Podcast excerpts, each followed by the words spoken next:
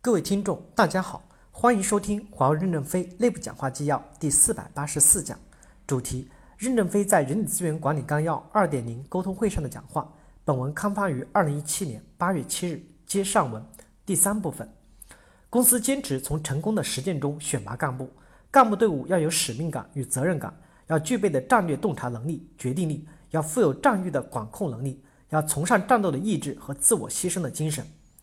公司的高层干部要多仰望星空，多思考公司的战略方向。高级干部不仅要具备业务洞察能力、决定力，还要强调视野、见识和知识。爱因斯坦对周有光有句话：“人生的差异在业余。”我们在业余时间里其实能增强很多的见解。比如三星电子的 CEO，一年中有半年时间在全世界与别人做交流沟通，通过战略的洞察确定三星的战略方向。在战略洞察能力上，我们与之还有一定的差距。我们是做出了成绩，但还是在低层次的追赶之中，战略布局还不够。例如，采购现在是以深圳为中心，以中国人为中心，甲方的心态，为什么不在采购集中地建立能力中心？为什么不用当地国家人？我认为，我们不要求基层干部做战略布局这些事情，但我们的高级干部要抬头仰望星空，看一看这个世界，否则容易迷失道路，走错了方向，可能会拖垮整个组方、整个公司。我们还要强调干部要有牺牲精神，否则如何团结到人？选拔制要永远要坚持，这是真理性的。我们要制定各级干部的实践经验要求，没有这个经验就不能再往上一级晋升，不能形成一大堆的空军司令。在白皮书里面一定要体现出来排他条件，机关干部要循环下去再上来。我们还有新人要提拔，不要过于担心一个人辞职就迁就落后。我们还要大胆的拉开差距，明年重点在十五、十六级中。显著的拉开优秀人员的差距，也要关注十七、十八、十九级中的特优秀人员快速走上岗位。干部可以分两层管理，使用者拥有提议权，上层管理者具有批准权，不一定要层次太多去审查干部。作战部队的主官要管干部，有干部使用的提议权、边站权，HR 提供支持服务。HR 的主管也应是本业务的优秀人员出身。招聘选拔工作，主观要多担责。HR 要多做好秘书作用，作战指挥中心如果没有权力挑选干部，怎么去组织这个作战单元？如果形成帮派小集团，脱离平台管理，我们可以干预，不要老是怕形成小集团。第四部分，贯彻物质激励和精神文明建设双轮驱动，用荣誉感激发责任感，将公司的愿景使命与员工的工作动机相结合，在规则制度基础上信任员工，激发员工持续奋斗的内在动力。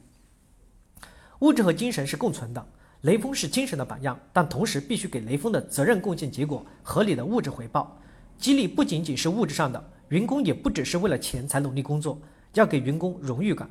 公司的荣誉激励的奖章很漂亮，现在的社会反应非常好。以前我是反对搞形式的，对于搞授勋都有很多的限制性条件，希望简朴一点。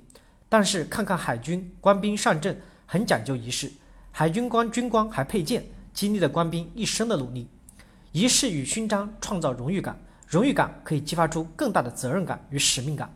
所以在发奖的时候有点仪式，正式一点，光鲜一点，欢悦一点，给人一生的记忆。拍个照片可能就感到很庄严，这就是激励感，让他感到要承担责任。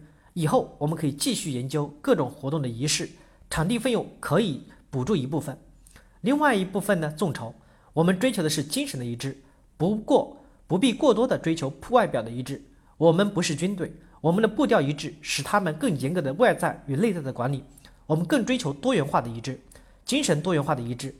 因此，我们不要过多的追求服饰的统一，多姿多彩，更富有创造力。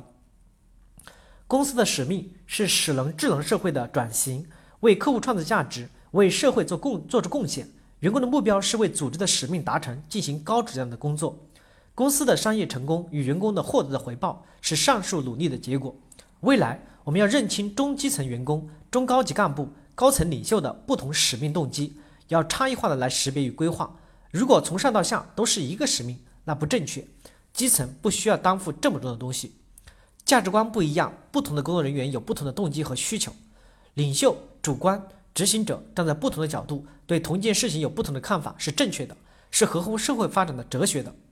专家要循环垂直，不断的吸收实践的东西；主观要跨领域横向循环，螺旋式上升。将来我们要基于信任进行管理，如果基于不信任，会造成要层层 PPT 汇报、搞承诺、使用 KPI 这个压力加速。其实我们早期创业就是基于相互的信任，每个人都很有干劲，互相帮助。现在公司的规则、制度等都已经建立起来了，这个时候谈信任是有管理的，应该可以简化考核。感谢大家的收听，敬请期待下一讲内容。